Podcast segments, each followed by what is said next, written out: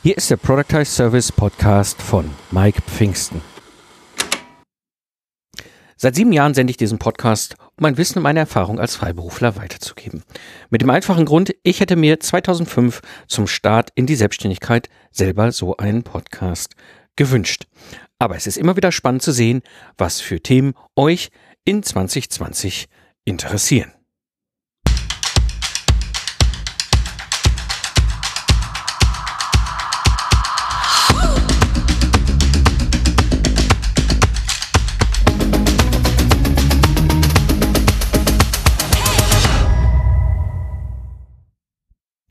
Hallo Gamechanger, am Mikrofon ist wieder Mike Pfingsten, dein Mentor und Gründer der Project Service Mastermind. Ich zeige dir, wie du mit einem Project Service aus dem freiberuflichen Zeit gegen Geld Hamsterrad aussteigst, ohne dabei auf dein bisheriges Einkommen zu verzichten, damit du wieder Zeit hast für die wirklich wichtigen Dinge im Leben. In der heutigen Episode sprechen wir über ein paar unerwartete Podcast-Episoden, die wirklich gerne hier von der Community gehört werden. Und wie ich schon sagte, mein Ziel war es immer hier so ein Evergreen Content im Podcast rauszugeben. Also wissen, was auch relevant ist, wenn es vielleicht, wenn ich vielleicht nicht mehr auf dieser Welt sein sollte. Dementsprechend sind so über die Jahre mittlerweile fast 200 Episoden zusammengekommen und dann stellt sich natürlich immer zurecht auch die Frage, wann soll ich mir das denn alles anhören? Gerade wenn ich so neu den Podcast entdeckt habe. Und ähm, so kannst du mit der heutigen Episode vielleicht so ein paar Ideen rausziehen, äh, was so das Beste der letzten Jahre, des letzten Jahres 2020 war, ohne dass du jetzt irgendwie die, das Gefühl haben musst, dass du irgendwas verpasst. Genau, und das bringt mich genau zu dem heutigen Thema, die beliebtesten Episoden im Jahre 2020 hier im Podcast. Auf Platz 10. Episode 149, erfolgreiche Selbstführung in unsicheren Zeiten. Dr. Burkhard Benzmann forscht zum Thema Selbstführung und seine neuesten Erkenntnisse hat er Ende 2019 in einem Buch veröffentlicht. Und in der Episode spreche ich mit Burkhard über Ergebnisse seiner aktuellen Forschung, wie sich diese Erkenntnisse zwischen dem Interview aus 2015 hier im Podcast und dem Interview jetzt 2019, Ende 2019 weiterentwickelt haben, was es da für Veränderungen gab wie sich vor allem auch Selbstoptimierung von Selbstführung unterscheidet, welche hilfreichen Praxistipps er für uns Freiberufler denn eben halt auch so hat. Und ich würde sagen, wir hören mal ganz kurz in das Gespräch rein. Also ich sag mal, vom Grundsatz her, glaube ich, äh, ist so diese Übung, sich an die eigene Nase zu fassen, ganz hilfreich. Da bin ich wieder bei Selbstverantwortlichkeit. Also äh, du hast bestimmte Fähigkeiten, du hast bestimmte Talente, vielleicht wird das in der jetzigen Situation nicht, nicht so gewürdigt oder du kannst es nicht richtig zum Ausdruck bringen, weiß ich nicht. Aber dann bleibt es einfach dabei zu sagen, okay, ich bin jetzt erstmal für mich selbst verantwortlich und ich kümmere mich auch darum, dass ich, dass es mir gut geht, dass ich wirksam bin, äh, dass ich drastisch gesagt kein Arschloch bin, sondern dass ich auch, auch äh, anderen Leuten sozusagen etwas geben kann. So, das wäre für mich so der erste, vielleicht auch moralische Punkt dabei. Mhm. Der zweite Punkt ist, ähm, dann natürlich auch zu schauen, man kann das fast unter Take it, Change it, Leave it auch packen, mhm. ähm, zu sagen, wenn ich denn das ernst nehme, was ich an Fähigkeiten habe, dann, und ich bin in einer Situation, wo ich mich vielleicht nicht durchsetzen kann oder wo ich kein Gehör finde oder was auch immer, kann ich sagen, okay, für eine bestimmte Zeit halte ich das vielleicht sogar aus, ohne daran Schaden zu nehmen und sage dann, wird sich auch ändern, das nächste Projekt kommt um die Ecke, dann kann ich auch Selbstmarketing machen oder was auch immer. Der zweite Punkt wäre, nö, ich warte da nicht drauf, sondern ich gehe jetzt äh, in die Bütt, würde der ja wahrscheinlich sagen, mhm. da so im Rheinland. Gehe jetzt in die Bütt und äh, ich sorge jetzt mal dafür, dass sich was verändert und ich mache einen aktiven Ansatz dazu. Oder eben drittens, wenn ich das versucht habe, leave it, äh, wenn ich feststelle, ich bin in einer Situation, wo ich äh, sogar Schaden nehme, also ich sage mal jetzt psychosomatische Wirkung oder ähnliches, mhm. dann glaube ich, heißt Selbstführung und Selbstverantwortung auch, dass ich mich da rausnehme und sage, ich muss jetzt irgendwo anders hin, in einen anderen Kontext. Ja, wenn dich das Thema interessiert, kann ich dir empfehlen, guck einfach in deinem Podcast-Player und Episode 149 Erfolgreiche Selbstführung in unsicheren Zeiten. Eine sehr spannende Episode. Kommen wir zum Platz Nummer 9 und zwar Episode 165, wie virtuelle Teams eine drohende Insolvenz gerettet haben. Ich spreche mit Manuel Pista darüber, wie er es geschafft hat, mit Hilfe von virtuellen Teams seine Agentur zu retten und heute ein sehr erfolgreiches virtuelles Unternehmen aufgebaut hat. Er erzählt uns, wie er in diese Situation geschlittert ist, wie es vor allem emotional so war, nicht zu wissen, was morgen ist, wie er es geschafft hat, mit virtuellen Teams kurzfristig eine Lösung zu finden, was das natürlich auch sein Leben verändert hat. Und er bringt uns natürlich auch eine Menge interessanter Tipps mit, wie wir erfolgreich virtuelle Teams aufbauen können. Hier ein kurzer Ausschnitt aus dem Gespräch mit Manuel wir hatten ein Projekt, das, das ging sechs Monate. Ja, und unsere Projektmanager haben das so geplant, dass sie sich immer vor dieser Migration gedrückt haben. Letztendlich waren es noch dreieinhalb Monate, als ich mal gefragt habe, wo ist denn eigentlich der Plan, um diese 8000 Seiten zu migrieren, die essentiell sind für den Go Live. Und dann fingen sie an und so, oh ja, na, wissen wir nicht. Und dann habe ich gesagt, so Leute, jetzt Tacheles, wir suchen uns jetzt einfach eine, in Google ein Unternehmen irgendwo auf der Welt, die vielleicht auf Content-Migration spezialisiert sind und da fand ich ein Unternehmen in der Ukraine, die darauf spezialisiert sind, Content zu migrieren zwischen CMS-Systemen. Und äh, da dachte ich, ja, perfekt, das ist ein Match. Wir haben noch dreieinhalb Monate. Los geht's. Ich hatte so einen Account Manager und der Account Manager hat mir viel versprochen und er war auch sympathisch. Mhm. Aber hat mir drei Wochen vor der Deadline gesagt, äh, sorry, das Projekt ist nicht mehr interessant, wir haben jetzt ein anderes. so, dann ist eine Projektmanagerin ins Burnout gegangen, Panik war groß und dann landet das Projekt bei mir auf dem Tisch ich habe dann gedacht, okay, ich bin jetzt schlau und gehe ähm, zu einem indischen Freelancer und der soll mir eine indische Outsourcing-Agentur suchen. Also den hatte ich schnell gefunden und der hat mir dann auch recht schnell drei Outsourcing-Agenturen in Indien vorgeschlagen, die alle auf Content-Migration spezialisiert waren. Und ja, dann äh, habe ich mit einem gestartet, der hat mir jeden Tag zehn Seiten gezeigt und hat mich dann einen Tag vor der Deadline wieder vor die Tür gesetzt. Ein Tag. Dann stand ich alleine da mit meinen 8000 oh, Seiten. Nein. Das Ergebnis war, ich habe mir ein virtuelles Team zusammengebaut aus 23 Freelancern über die ganze Welt verteilt. Es hat genau einen Tag gedauert und die haben sich darauf committed, 14, Tag, äh, 14 Stunden jeden Tag zu arbeiten und bis Montag innerhalb von vier Tagen alle 8000 Seiten zu migrieren. Wow. Wenn dich das Thema interessiert, ich kann dir empfehlen, Episode 165, wie virtuelle Teams eine drohende Insolvenz gerettet haben. Tada! Kommen wir zum Platz Nummer 8. Auf Platz Nummer 8, Episode 162. Sinnvoll skalieren mit der Business Model Produkttreppe. Ja, Ehrenfried und seine Frau Brigitte haben mit Solopreneur schon ein sehr prägendes Buch für unsere Szene geschrieben und wir haben uns ja 2014 hier im Podcast in der Nummer äh, 36 drüber gesprochen. Ähm, mit den beiden gemeinsam. Und auch zu ihrem zweiten Buch äh, Zeit der smarten Experten hatte ich 2018 den Ehrenfried im Podcast hier. Und naja, 2020, Anfang 2020 ist ihr drittes Buch erschienen und das war natürlich wieder ein Grund, sie mit hier einzuladen. Und äh, ja, wir sprechen darüber, warum es so wichtig ist, mit dem Businessmodell einfach zu bleiben wie man mit der Produkttreppe seine vielen Ideen strukturieren kann und vor allem, wie auch die Produkttreppe hilft, sein Marketing einfach zu halten. Hier mal ein kurzer Ausschnitt aus dem Gespräch mit Ehrenfried. Das Verrückte ist ja, wir werden ständig so konfrontiert in den Medien von äh, irgendwelchen Elon Musks, die sagen hier Giga, irgendwelche Fabriken und dann fliegen die Drohnen und jenes. Mhm. Und dann kommt jemand und sagt, ich bin eigentlich Berater für Transformation. Und jetzt zu sagen, ja, was ist denn dein Geschäftsmodell? Dann kommt der Moment, wo die im Kopf rotieren und sagen, okay, ich biete ja, ich biete irgendwie Beratung an.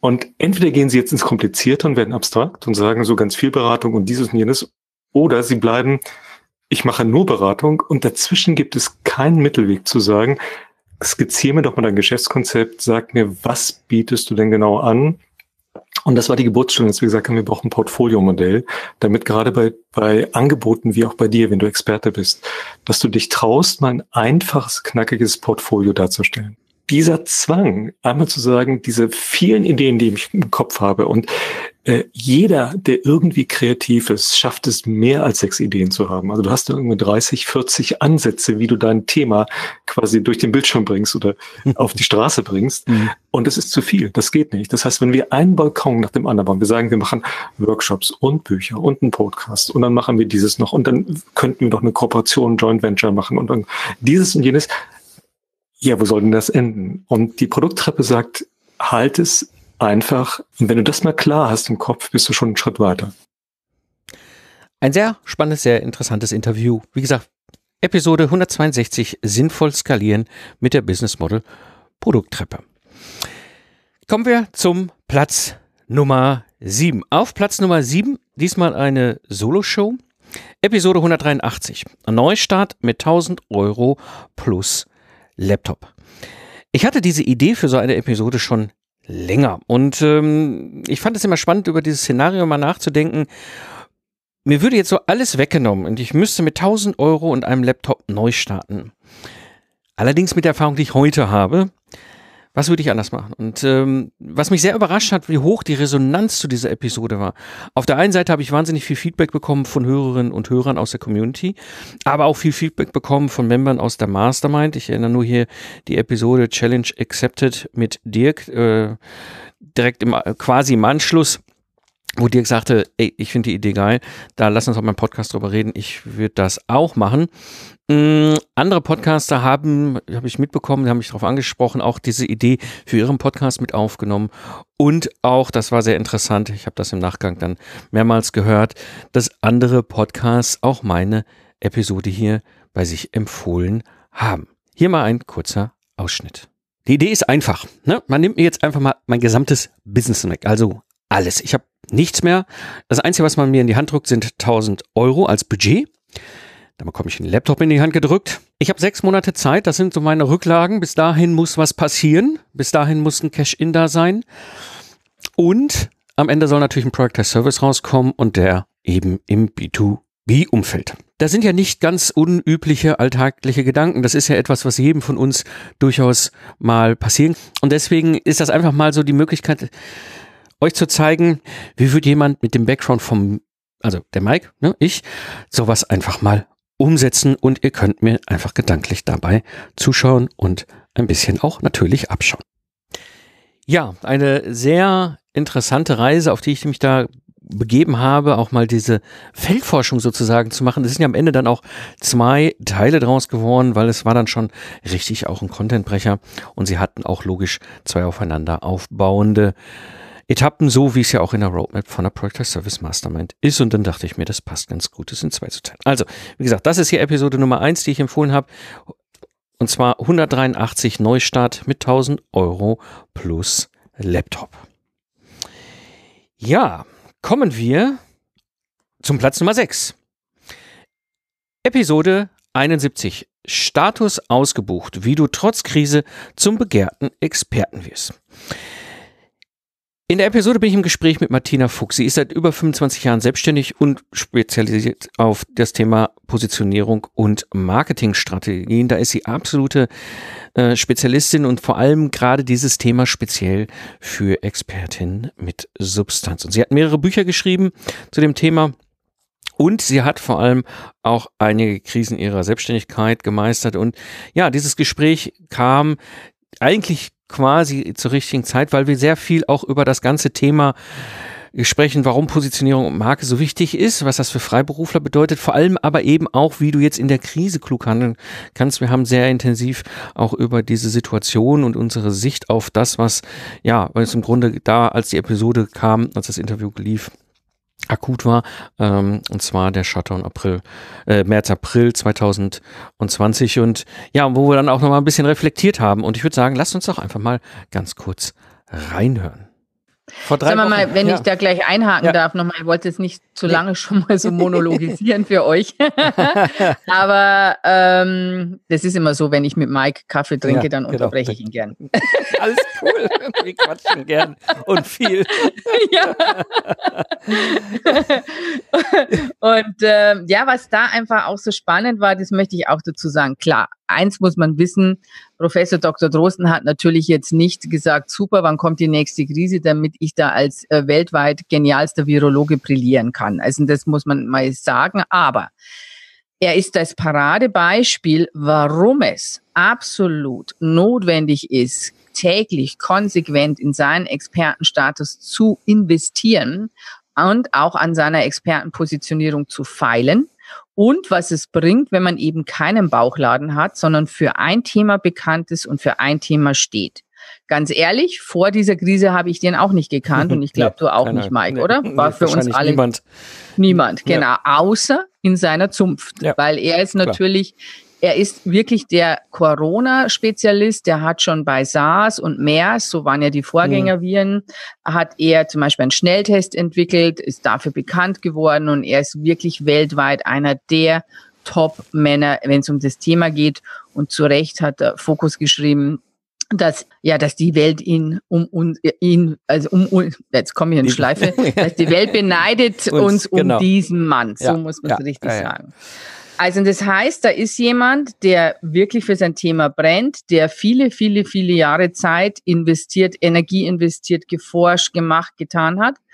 Und er ist jetzt zur richtigen Zeit der richtige Mann am richtigen Ort. Und wenn diese Mischung zusammenkommt mit der Medienmacht und mit der Medienpower und mit noch einigen anderen Sachen, die ich dann hernach gleich verrate, mhm. dann kannst du weltweit Geschichte schreiben. Mhm. Und das tut er jetzt gerade. Ja. Ja, Martina und ich haben sehr viel über das Thema Positionierung in der Episode gesprochen, sehr viel gelacht, wie ihr hören konntet. Und ich kann euch wirklich empfehlen, wenn euch das interessiert. Episode 171, Status ausgebucht, wie du trotz Krise zum begehrten Experten wirst. Ja, und das bringt mich zum Platz Nummer 5. Episode 153. Und zwar 40 Tage Urlaub im Gründungsjahr mit einem sechsstelligen Productized Service. Dick Leitch ist Member in der Productized Service Mastermind. Er hat sich im Januar 2019 selbstständig gemacht und direkt mit einem Productized Service gestartet. Und ja, im November 2019 habe ich ihn dann im Podcast eingeladen, weil er einen absoluten Raketenstart mit seinem Productized Service hingelegt hat. Und ja, wir sprechen über seine Situation, wie es damals war als angestellte Führungskraft, warum er sich dann auch selbstständig machen wollte, was er für 2090 eigentlich erwartet hatte und was dann vor allem auch draus geworden ist. Denn wie, wie dein, sein Product Survey auch direkt äh, so durch die Decke gegangen ist und was er als erfahrener Product Service Owner an Tipps an euch weitergeben kann. Naja, und in dieser Episode gab es vor allem einen besonderen Moment, den ich gar nicht so bewusst hatte. Dieses Jahr, ich habe gedacht, okay, das erste Jahr wird, wenn ich so viel erreiche wie als Abteilungsleiter irgendwo in die Richtung als Umsatz, dann würde ich mich freuen und habe dann einfach irgendwo ja 80.000 als Jahresumsatz wäre super geplant gehabt und nach sechs Monaten hatte ich schon die 100 1000 geknackt gehabt. Das äh, geht noch viel weiter. Also ich habe ähm, über Google Ads habe ich viele Kunden, die ich er, erhalte und ich habe das jetzt zwischendurch immer mal abgeschaltet, weil ich dann Angst bekommen habe.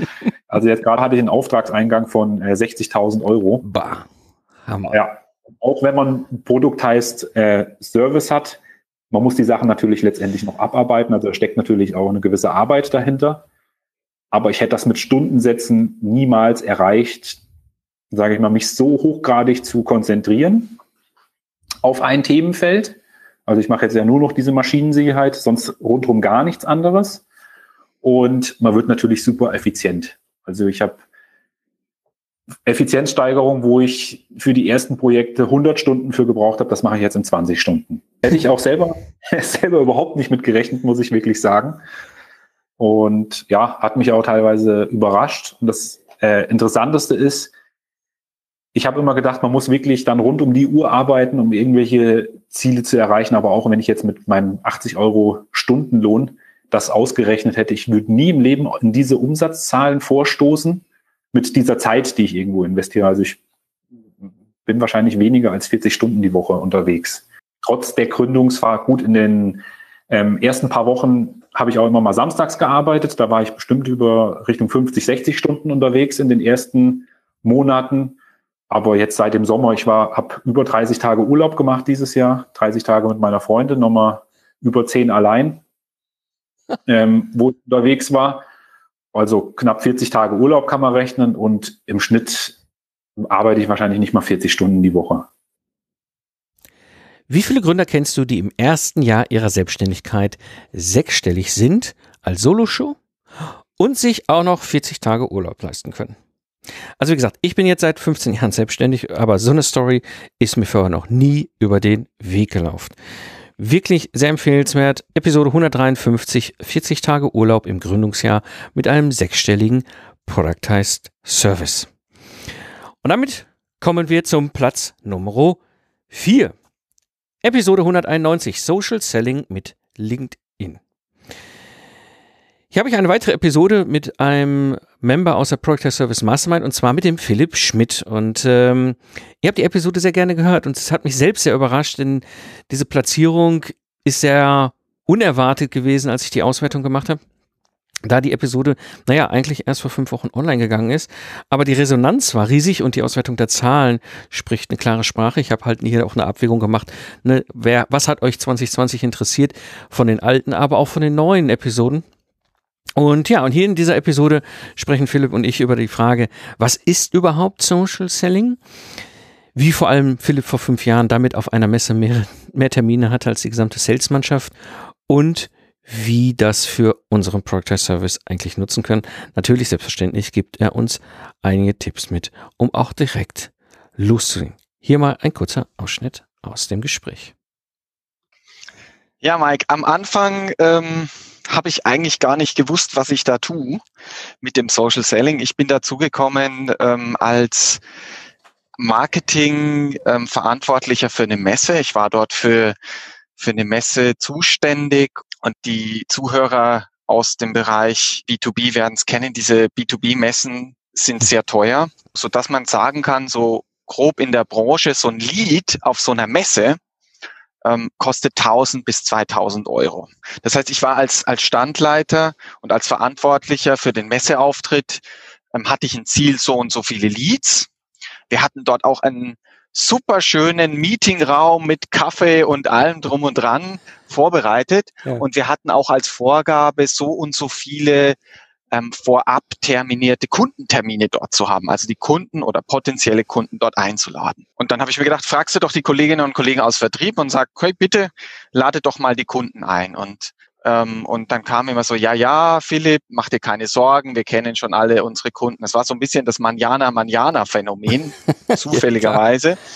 Und ähm, irgendwann die Zeit ist gekommen und die Messe kam immer näher und ich hatte keine Termine und ich hatte diesen großen Messestand mit diesem schönen, mit diesem schönen Meetingraum und da habe ich mir gedacht, also pass mal auf, liebe Freunde, wenn ihr die Kunden nicht einladet, dann mache ich das einfach selbst und habe dann 120 Einladungen via LinkedIn rausgeschickt, sodass ich am Ende mehr Kundentermine hatte als die gesamte Vertriebsmannschaft zusammen. also der Meetingraum war voll und mein Terminkalender war voll. Und da war ich mir zum ersten Mal klar und habe mir gedacht, hey, das ist ein Kanal, der funktioniert. Ähm, ich kann die richtigen Leute vorher ansprechen, ich kann sie einladen und ich kann sie dann in die eigenen ähm, Vertriebskanäle überführen. Ja, ein sehr interessantes, sehr äh, hilfreiches und praxisorientiertes Interview. Wirklich viele Tipps, die Philipp hier mitgegeben hat. Kein Wunder, dass euch diese Episode hier so gefallen hat. Und wie gesagt, ich kann sehr empfehlen. Hört einfach rein. Episode 191 Social Selling mit LinkedIn. Ja, und jetzt kommen wir zu den ersten drei Plätzen. Und das war auf der einen Seite, muss ich gestehen, überraschend, auf der anderen Seite, um ehrlich zu sein, eigentlich, wenn man dann wirklich drauf guckt, eigentlich dann doch irgendwie wieder nicht, weil ich glaube, 2020 war eigentlich für alle ein besonderes Jahr und somit erklärt es sich auch, dass diese Themen euch wirklich am, auf dem Herzen gebrannt haben. Ja, Episode Nummer 176 ist unser Platz 3. Und zwar meine drei Tipps, wie du schnell Aufträge reinholst. In der Episode spreche ich einen ganz besonderen Punkt an. Und zwar, du willst wirklich schnell Aufträge für deinen Service reinholen, aber du fragst dich, warum alle diese schicken Online-Methoden, die da alle so marktschreierisch, ne, so ihre Dienstleistungen anpreisen und so, warum die bei deinem Kunden nicht funktionieren. So, und ich zeige dir in der Episode den oft nicht bekannten Unterschied zwischen B2C und B2B und was das für das Online-Marketing und vor allem das Sales deines Productized Service bedeutet. Hier mal ein kurzer Ausschnitt.